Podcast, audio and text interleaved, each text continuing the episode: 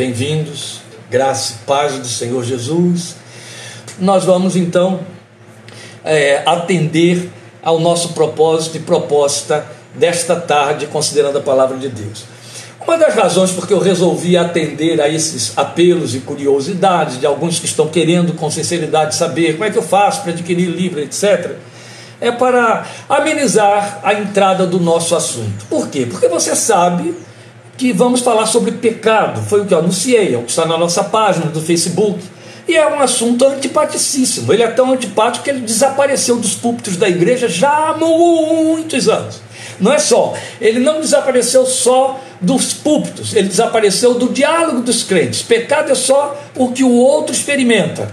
É só o que o outro comete. É assim mais ou menos que funciona. Então, a palavra pecado ficou uma coisa proibitiva entre nós, nós vamos procurar elucidar isso hoje. A outra razão porque eu procurei descontrair um pouquinho é porque eu me lembro que quando eu fui de uma última vez fazer uma abordagem desse tipo em uma determinada igreja, alguém saiu dizendo ele não está bem. Ele não está bem. Eu quero dizer a você o seguinte: é impossível não estar bem depois do advento João Lucas Gonçalves Alho Pascoal, que é o meu adorável netinho. Vocês estão vendo, todo dia uma delícia nova, todo dia ele fica mais bonito e a gente fica tentando resistir à tentação de postar as fotos, mas já tem gente dizendo: posta, pastor, continua postando, a gente quer acompanhar. A gente fica assim um pouquinho constrangido de revelar tamanha vaidade, mas porque ela está imperando, entendeu? Eu nunca me senti tão vaidoso na minha vida, mas também não tão feliz, nem tão alegre. Então, isso é para você entender que o estado de espírito não é o que determina o tema da nossa meditação. O que determina o tema da nossa meditação é a necessidade do Espírito Santo de Deus, pelo clamor do coração de Deus por conta da igreja, da forma como ela está vivendo, e ele mandando falar e dizer: alerta, acorda esse povo enquanto é tempo. Então vamos acordar o povo enquanto é tempo, amém? Em nome do Senhor Jesus? Muito bem. Abra, por favor, a sua Bíblia em Romanos capítulo 5, versículo 20. Vamos saltar logo de imediato para o capítulo 6, versículos 1, 2. Eu vou citando os versículos que eu vou ler. Quero apenas esclarecer a você por que, eu vou ler Romanos 5 e 20 e saltar para o capítulo 6. Primeiro, porque o texto é um só, ele vai embora, ele vai direto. Mas a razão principal está no fato de que Romanos 5 e 20 tem um texto que está sendo muito usado fora do contexto e que parece ser uma oferta para vivermos em pecado por causa da graça. É uma distorção tão canalha, gente, e tão conveniente que a gente faz, que eu fico com pena de Deus. Me perdoem a, a, o absurdo da linguagem, mas é para você poder entender a que nível que a gente chega. Romanos 5,20 não pode ser lido fora de contexto, em hipótese alguma, sob pena da gente cometer heresia, daquelas assim, sem desculpa, entendeu? Sem desculpa. Então você tem de ler o texto em sequência, porque o capítulo 6, de 1 em diante, explica Romanos 5,20. Então vamos começar com Romanos 5,20, que é evidente. É um texto que a gente canta, a gente decora, a gente cita, que ele parece muito atraente, parece atraente. Então o que diz Romanos 5,20? O texto diz: Sobreveio a lei para que avultasse a ofensa, mas onde abundou o pecado, superabundou a graça. É com esta segunda parte de Romanos 5,20 que fica a grande maioria e cresce em cima disso aí. Qual é o entendimento que as pessoas adquirem em cima desta fraseologia de Romanos 5,20? Onde abundou o pecado, superabundou a graça.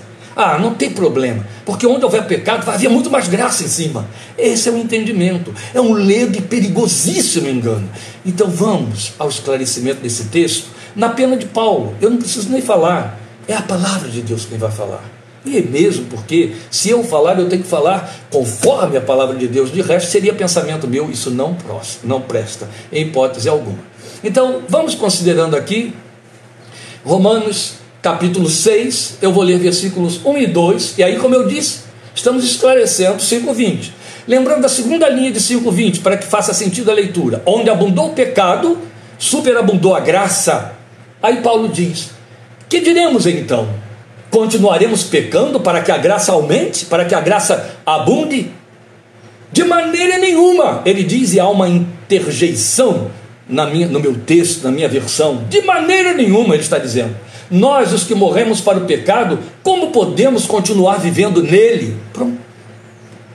Ele já anulou a fraseologia distorcida de falsa interpretação e de falsa aplicação que se dá a Romanos 5,20. Mas eu vou continuar lendo os versículos 6 a 8, aí mesmo, aí mesmo do capítulo 6. Então me acompanhe, por favor. Pois sabemos que o nosso velho homem, a natureza adâmica, aquilo que trouxemos desde o nosso nascimento, foi crucificado com ele, ele é Jesus, foi crucificado com Cristo, para que o corpo do pecado seja destruído. E o corpo do pecado a ser destruído tem a ver com a natureza adâmica sendo destruída dentro de nós. E não mais sejamos escravos do pecado, pois quem morreu foi justificado do pecado. Ora, se morremos com Cristo, cremos que também com Ele viveremos.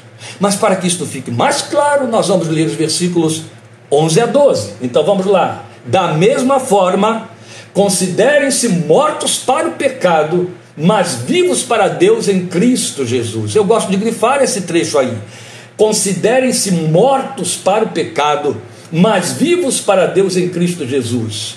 E aí a ênfase das ênfases, no versículo 12. Portanto, não permitam que o pecado continue dominando os seus corpos mortais, fazendo que vocês obedeçam aos seus desejos. Esta é a questão que estabelece o grande conflito que em Gálatas capítulo 5 Paulo fala da militância da carne contra o espírito. Meus queridos irmãos, não podemos nunca esquecer que nós recebemos uma nova natureza que divide espaço com o corpo onde habita a velha natureza, e a velha natureza que opera para a morte milita contra o espírito que está dentro de nós, que opera a vida. E Paulo, esclarecendo o que Jesus ensinou, mostra para nós que dependendo daquele a quem você der atenção, você vive ou você morre. O que nós queremos é que você perceba que nós somos levados nessa palestra para discutir esse tema, e desse tema se esquiva a maioria dos pregadores modernos. Os púlpitos nem se ocupam mais dele.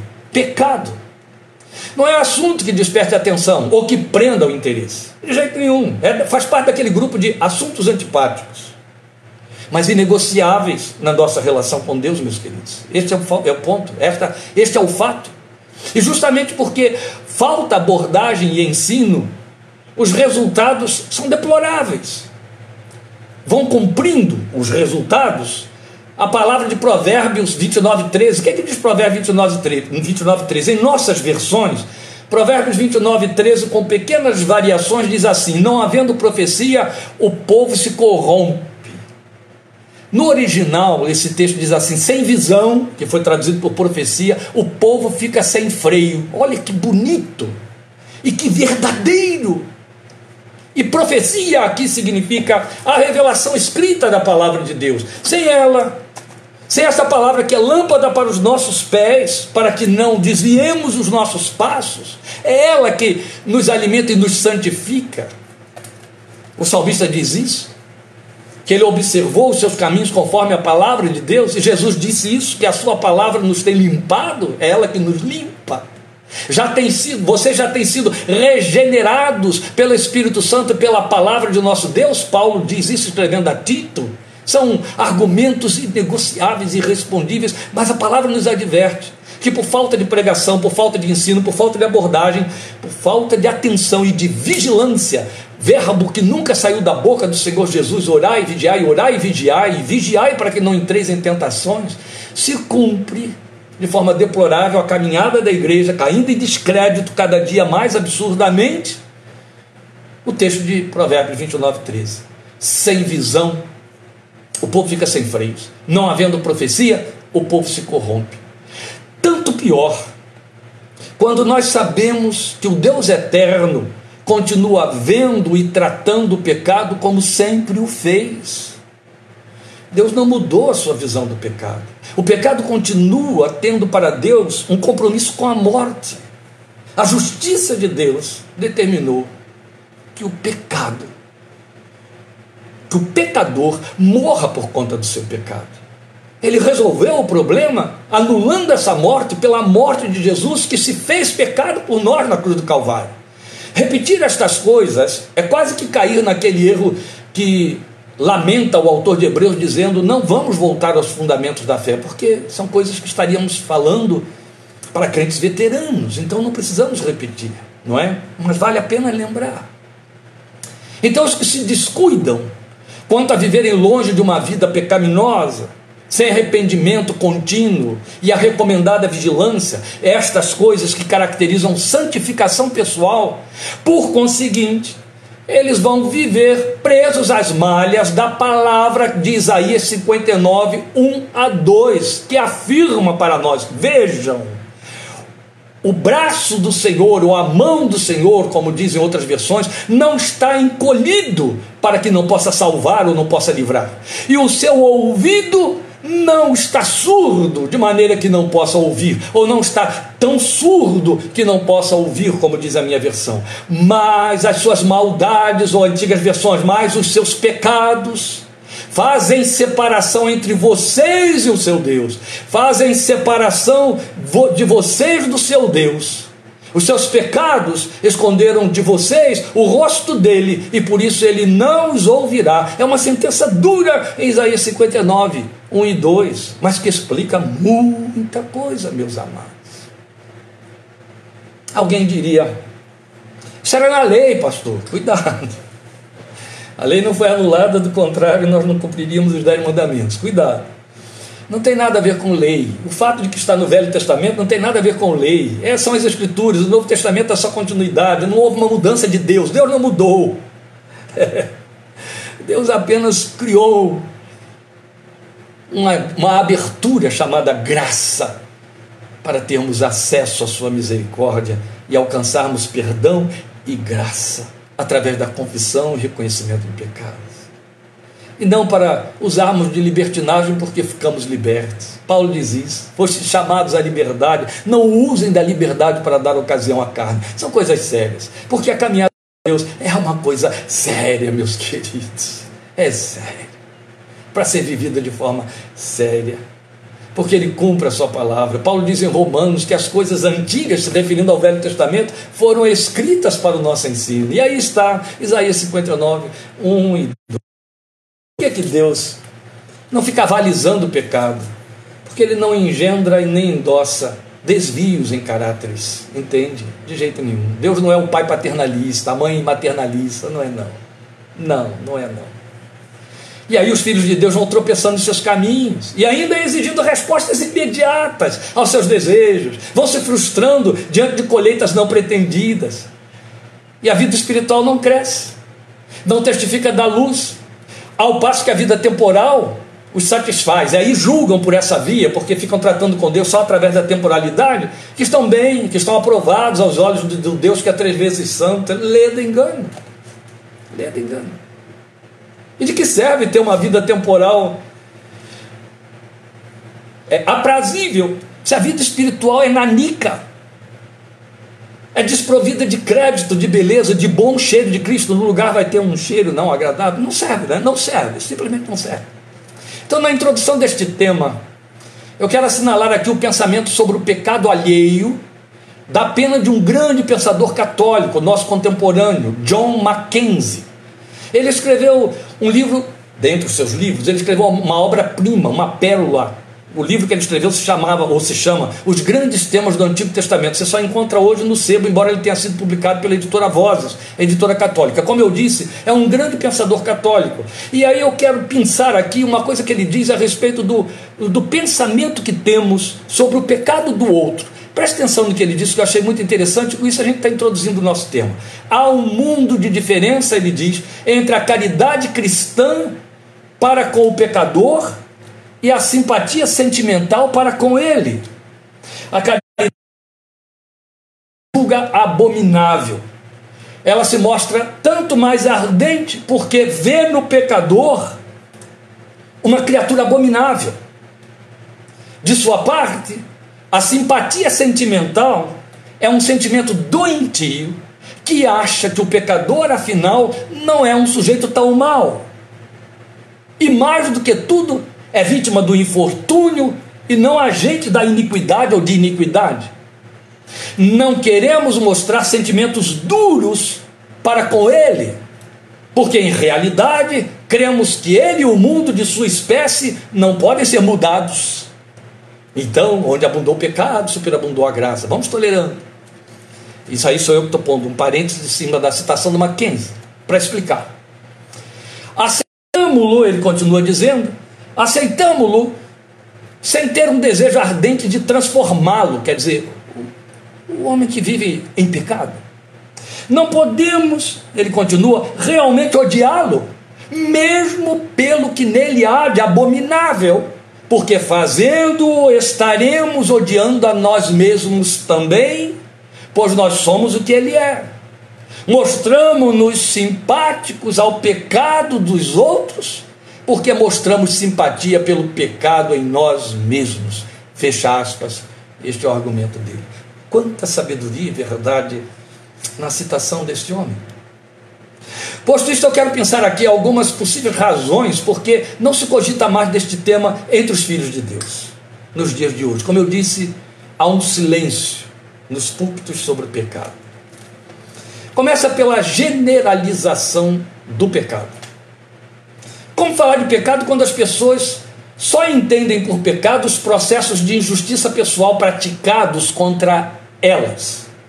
E mais, convencionou-se que pregar sobre pecado implica em acusar pessoas, e portanto, como todos temos telhado de vidro, eu tenho, você tem, não se deve tocar neste assunto. A Bíblia, na outra linha, vai dizer assim: não deixemos de nos admoestar uns aos outros.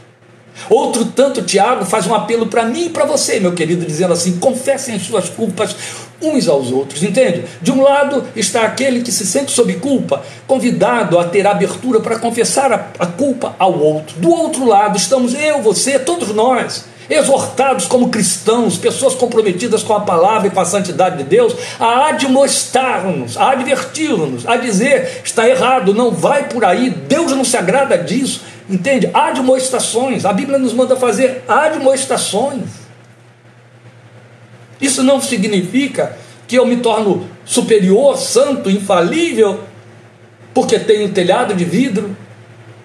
Não significa que eu tenho compaixão, amor, temor de Deus e me preocupo com a via desviada por onde meu irmão vai, sabendo dos trágicos resultados. Você quer ver um estado de aflição em pastores sinceros, pastores honestos, pastores comprometidos? É quando eles advertem do púlpito quanto acerto e erro, acerto e erro, e percebe que a pessoa faz ouvidos moucos, não quer ouvir, segue o seu caminho, dando cabeçada, e depois ela volta, trazendo um volume de carrapichos para aquele mesmo pastor resolver a encrenca. Você acha que isso é justo? Uma vez que já foram advertidos, avisados, e aí é, é, obstinadamente decidiram meter os pés pelas mãos e depois vem trazendo as consequências, e aí lamentando que Deus não ouviu, Deus não fez, e o pastor tem que arranjar desculpa ou resposta para isso. Isso é tão cruel, mas existe, faz parte da nossa experiência. Outro tanto, não posso aceitar a ideia de que eu chego, confesso e alguém me absolve. Não é assim. Primeiro, isso é um trato de Deus comigo e com você. Não é assim? É conosco. Então, é preciso ter cuidado. Nossas vidas, conforme o texto de Isaías, precisam de advertência para que não nos desviemos não se banalize algo que é tão sério, tão sério, que, segundo esse texto de Isaías, impede a mão de Deus de atuar em nossas, nossas vidas e fecha seus ouvidos. É muito sério isso. No entanto, a razão principal para não se tratar deste assunto pecado reside no fato mesmo dele ter passado por um processo conveniente de anulação, como se tivesse deixado de existir. Sim.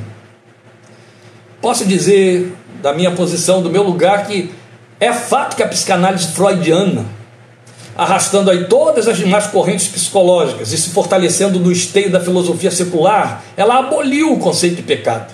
A psicanálise fez isso. Enquanto a Bíblia preconiza não há quem não peque, e ao mesmo tempo todos pecaram. Freud surgiu, e Freud, filho de judeu, nascido judeu, mas se dizendo ateu, ele decidiu que o ser humano não peca porque as suas ações, segundo ele, são resultado de impulsos inconscientes que a formação estrutural da personalidade engendrou como produto de seu meio. ele não leu Jesus. Eu acho que por não ser judeu, por ser judeu, não leu Jesus, Jesus e se deu mal, porque Jesus disse exatamente isso. Olha só, foi assim que Jesus disse: Não são as coisas que entram que contaminam, são as que saem. Ouviu? Vou repetir, foi Jesus que disse isso. Quando ele estava sendo abordado e criticado pelos fariseus que diziam: Seus discípulos comem sem lavar as mãos. Jesus disse: Olha aqui, não são as coisas de fora, as coisas que entram que contaminam o homem, mas o que sai de dentro do homem é que o contamina, porque do seu coração sai adultério, maldade, isso e aquilo. Os tais impulsos de que a psicanálise freudiana fala, que é verdade, eles existem, eles têm um nome na Bíblia, natureza adâmica. E Jesus está dizendo, Deus não está condenando o homem pelo que vai entrando nele, mas é pelo que o formato que ele dá e quando sai, ali ele se condena. Então o pecado existe sim a despeito dos Freuds e dos freudianos. Entende? A formação estrutural da personalidade, ela de fato passa por impulsos adâmicos. Esses impulsos foram avisados e Deus condenou o homem de, o homem de Adão, o filho de Adão, porque é incompatível com a sua santidade. Resolveu o problema enviando o filho do céu, o filho eterno, o filho da vida, Cristo Jesus, para que você nasça como filho de Deus e deixe de ser filho de Adão. Deixe de ter compromisso com a natureza adâmica, que forma essa combustão aí dentro e que não deixa você ter uma vida transformada, como deve. Como Paulo diz, o bem que não quero fazer, o bem que eu quero fazer não faço, o mal que não quero, esse eu faço. Olha, é duro isso, Romanos 7, mas é a realidade do homem por causa da sua natureza adâmica. É interessante que para um número incontável desses impulsos freudianos não pecaminosos, eu estou pondo entre aspas, nós temos outro tanto um número incontável de leis humanas proibitivas, coercitivas, destinadas a inibi-los, a puni-los, e a transgressão a tais leis ganha o nome de crime. Não é interessante? Não há pecado, mas eu boto leis para que você haja corretamente. E quando não haja, eu puno você e chamo o que você fez de crime. Sério? Infelizmente, a doutrina, perdão, freudiana, ela coube como uma luva no pensamento do cristão. Lamentável. Mal incomparavelmente maior. Uma visão distorcida da graça de Deus propicia a ideia de que se pecamos, já temos, se pecamos, ó, olha a, a, a, a condicional aí, se pecamos, já temos da parte de Deus um perdão se dispara sozinho a nosso favor como um gatilho, independentemente de arrependimento ou confissão. Do texto que inicia a nossa leitura bíblica de hoje, de Romanos 5,20, onde abundou o pecado, superabundou a graça. Então as pessoas entendem, já está engatilhado lá. O pecado surgiu, já dispara uma graça que superabunda e compensa tudo. Deus eterno, Deus nunca pretendeu tal coisa, nem ensinou tal coisa. Não temos. Isso é uma distorção grave, muito séria que desacredita a confissão do povo de Deus. Mas sem entrar no exame positivo deste texto de Romanos 6, o que, é que quer dizer exame positivo? Para irmos ali positivamente, versículo por versículo. E somente por conta do nosso tempo, acentuando a sua clara assertiva, porque ela está tão clara que eu não preciso entrar em detalhes ali, me cumpre nos fazer lembrados de algumas coisas fundamentais e nós vamos a elas. É, eu estou recebendo notícias de que o sinal está instável, que até parou em alguns lugares. Eu não sei se isso é um problema particular de alguém ou se é generalizado. Então eu gostaria que alguém me comunicasse se trata de é, um caso particular, porque pode ter a ver com a conexão da pessoa, ou se isso tem a ver com todos vocês. Se ninguém se pronunciar, é porque de fato o sinal parou. Eu aguardo aí o pronunciamento.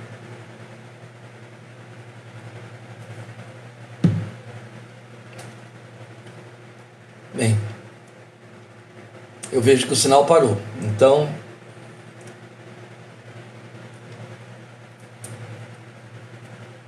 parando e voltando, mas é a mesma pessoa que está me comunicando isso. Então eu gostaria de saber outros aí, por favor, gente. Tem mais alguém?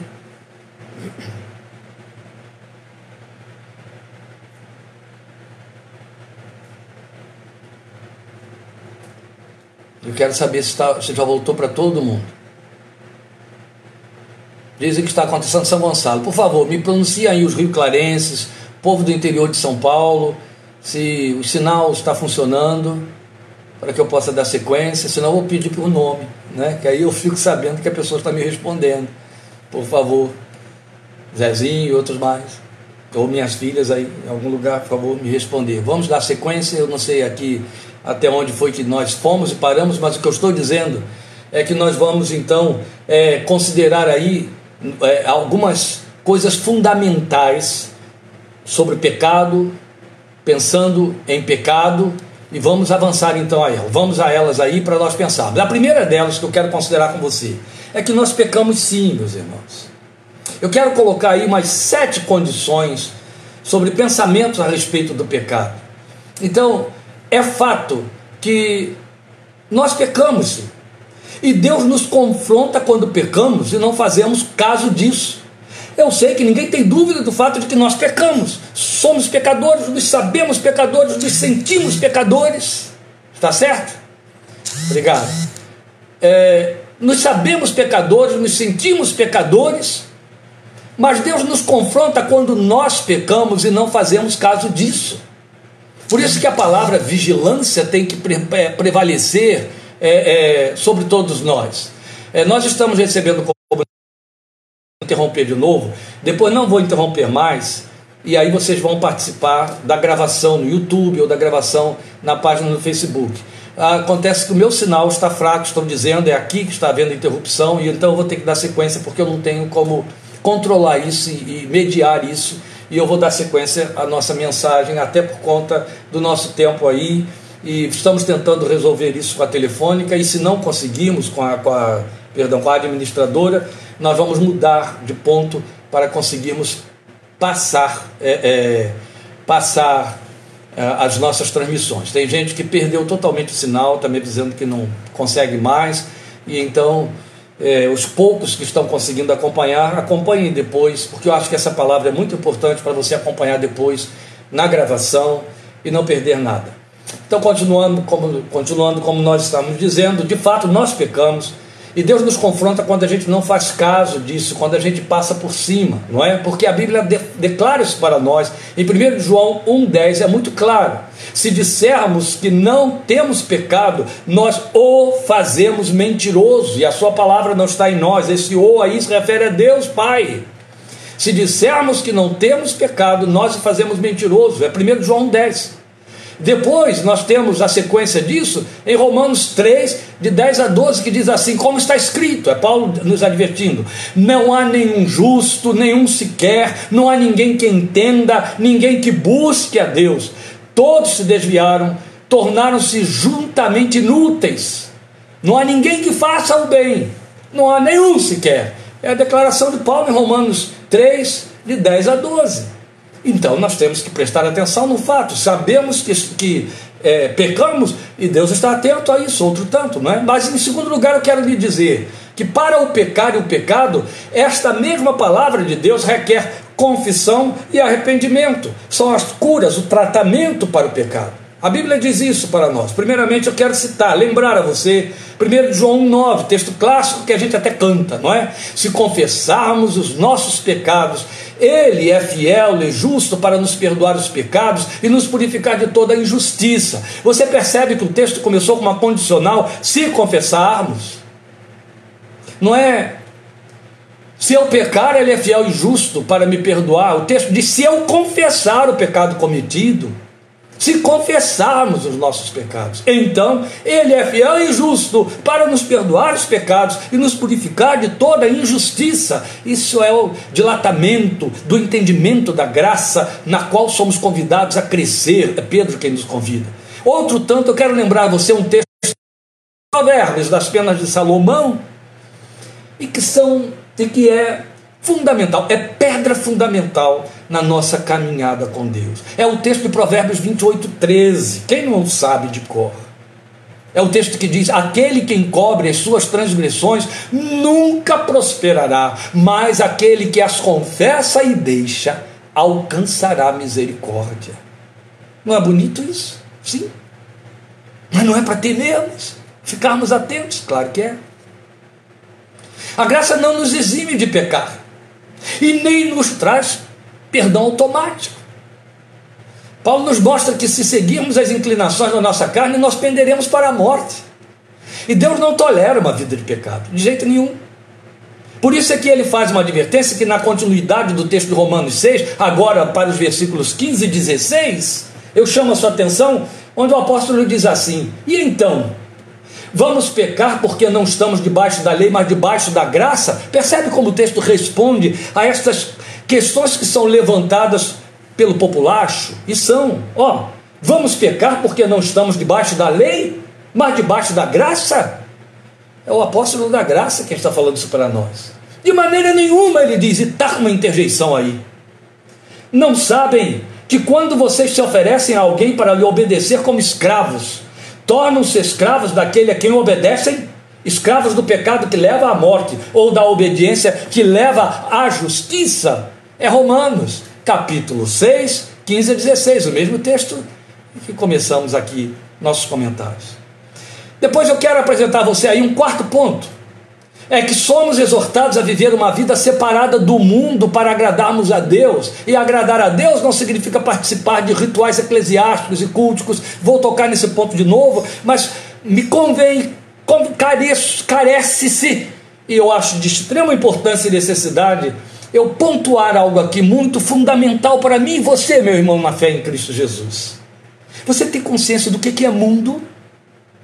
A Bíblia fala para nós de forma clara, clássica, indiscutível, que existem dois ambientes na existência humana.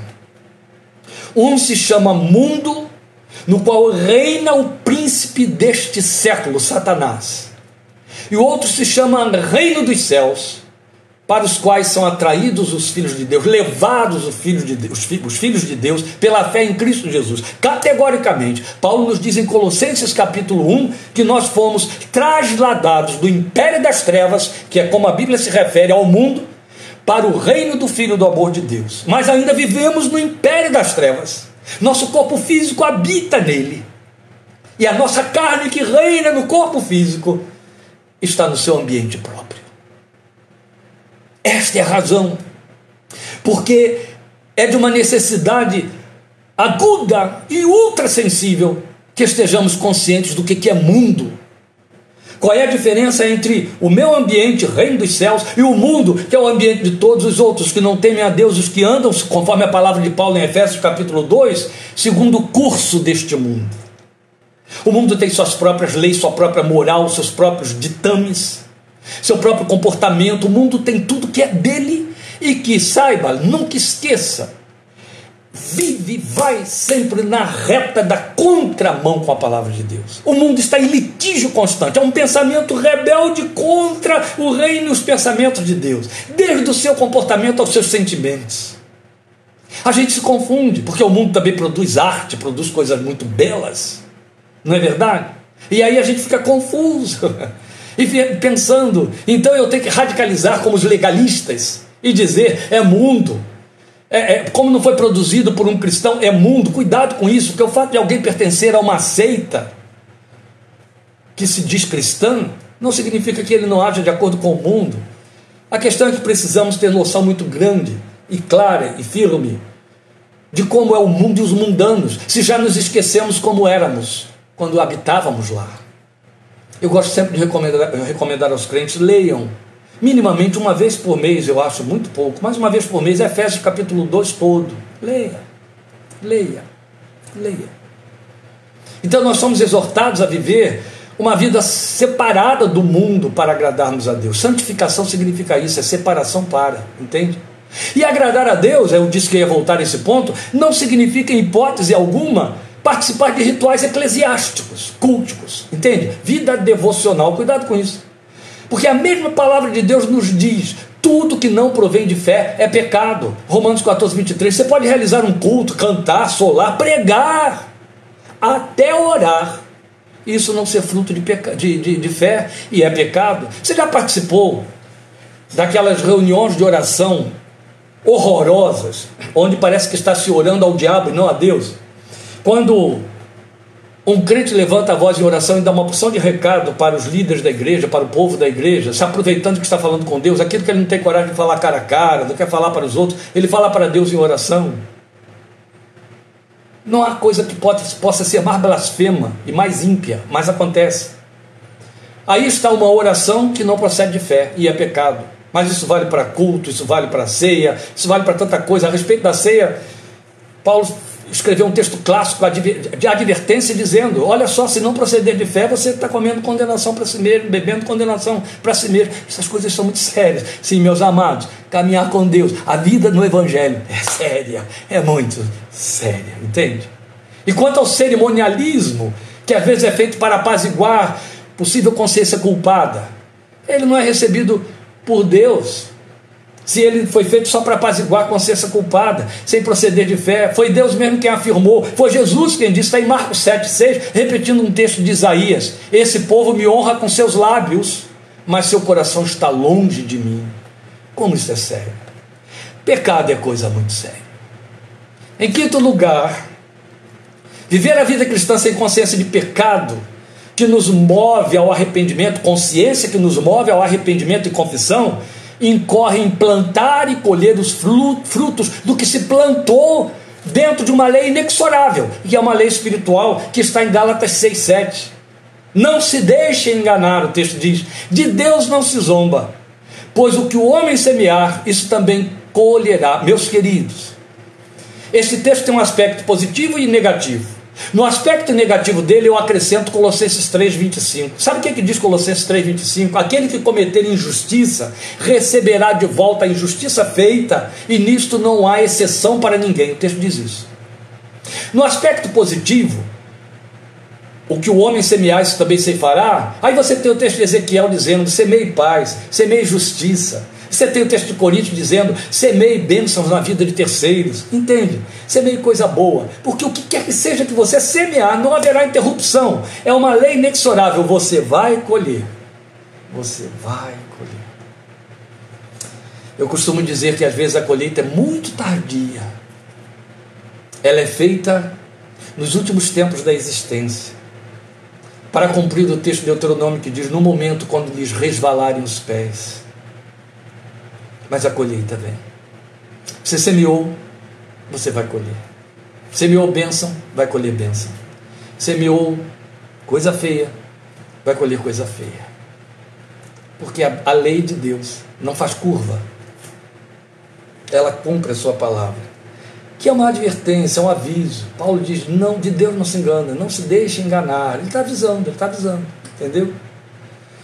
Em penúltimo lugar, não somos abençoados por não pecarmos, por qualquer mérito. É outro perigo e erro aí muito grande, que também vai contra a graça. Não há meritocracia em nossa relação com Deus. Outro tanto, não há premiação para demérito, nem vista grossa sobre o demérito. Entende? Eu lembro quando eu falava sobre isso, naquele mesmo lugar onde alguém disse que eu não estava bem, alguém me interrompeu para perguntar: então há meritocracia? Na verdade, era o diabo falando, interrompendo para jogar ali coisas. Não era alguém interessado em esclarecimento, era alguém contrariado pelo que estava ouvindo, porque estava apoiado, infelizmente, nesse texto de Romanos 5,20, onde abundou o pecado, superabundou a graça. E quanto mais eu pecar, mais graça haverá. Essa é a distorção grave. Não, não há mérito, não há meritocracia. Deus não nos parabeniza e nem nos gratifica quando somos filhos bonzinhos, porque isso não existe também. Mas não há premiação para o demérito, não há vista grossa sobre ele, porque o mérito está em Jesus, a justiça em Jesus, mas o demérito está em mim e em você, entendeu? Esse é o problema. Nós não temos justiça própria, sabemos que não.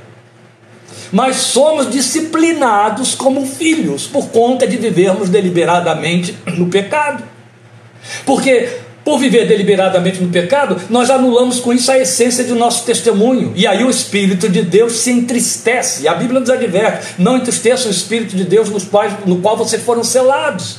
Outro tanto corre rápido para dizer: não apaguem o espírito. Esse texto primeiro está em Efésios e o segundo está em 1 Tessalonicenses 5. Não apaguem o espírito, me dando a entender que você entristece o espírito e depois está rumando em direção a apagá-lo, a neutralizá-lo dentro de você. Entende? Porque a verdade é que se nós apagamos, extinguimos a, a pulsão do Espírito de Deus dentro de nós, se entristecemos a Ele com uma vida errada, contrária ao brilho e honra da nova vida em Cristo, nós estamos outro tanto a um passo de apagá-lo, entende? Isso explica o que? O desinteresse numa vida devocional ativa, numa busca pela palavra de Deus, numa sensibilidade à palavra de Deus.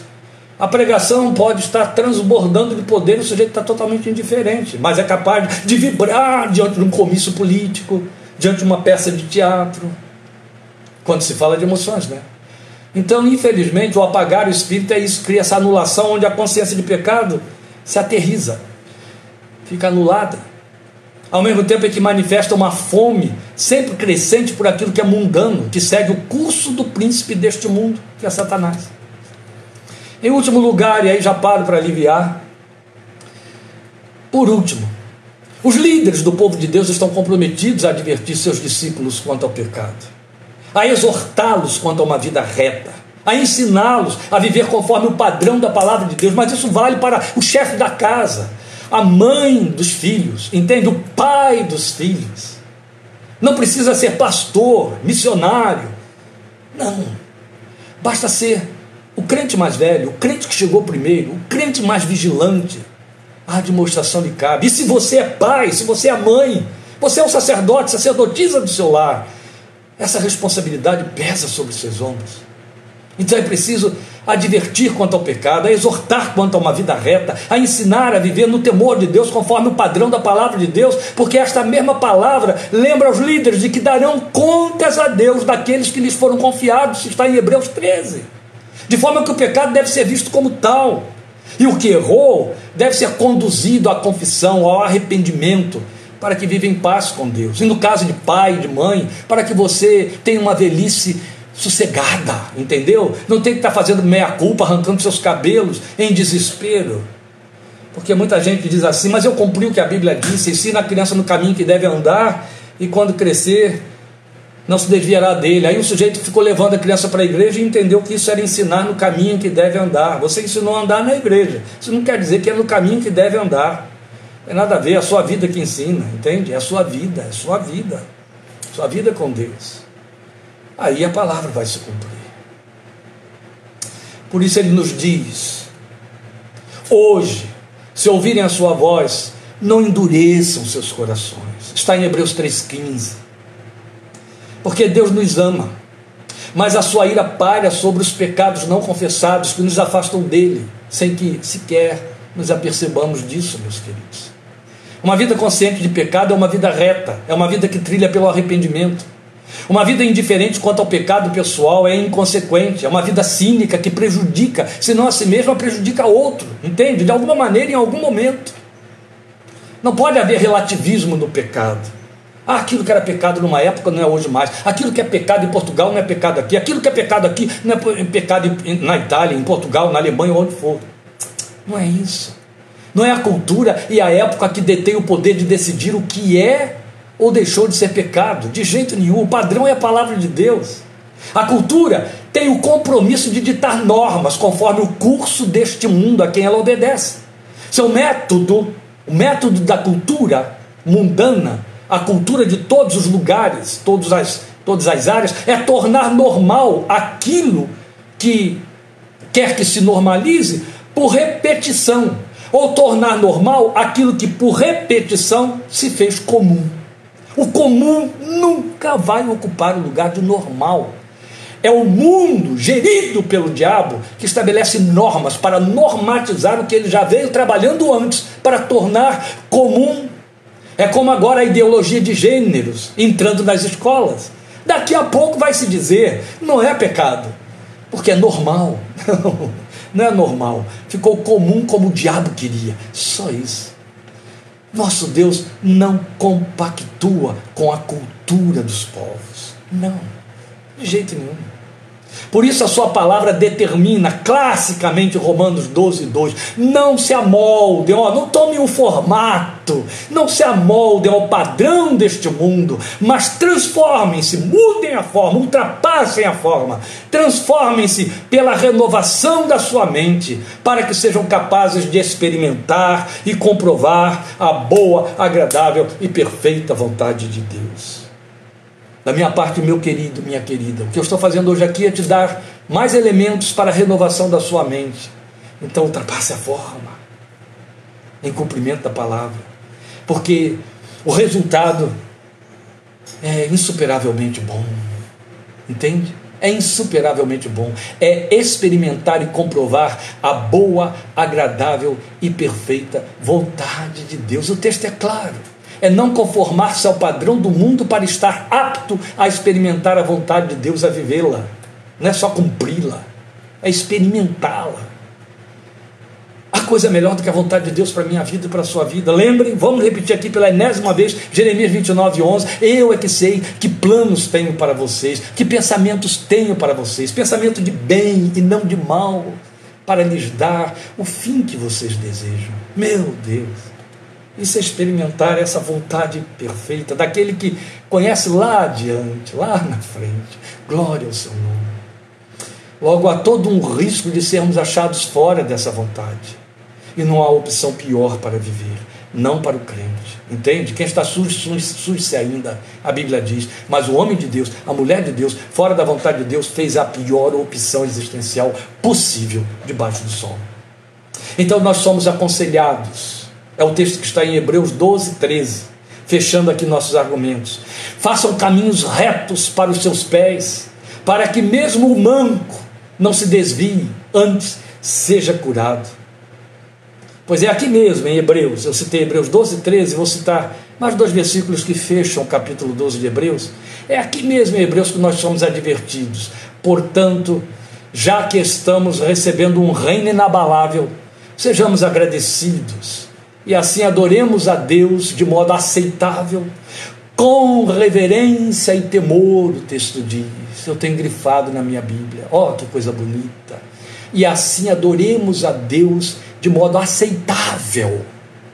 O que não provém de fé, Deus não aceita. De modo aceitável, com reverência e temor, pois o nosso Deus é fogo consumidor. Está escrito em Hebreus, livro da graça, capítulo 12, versículos 28 a 29.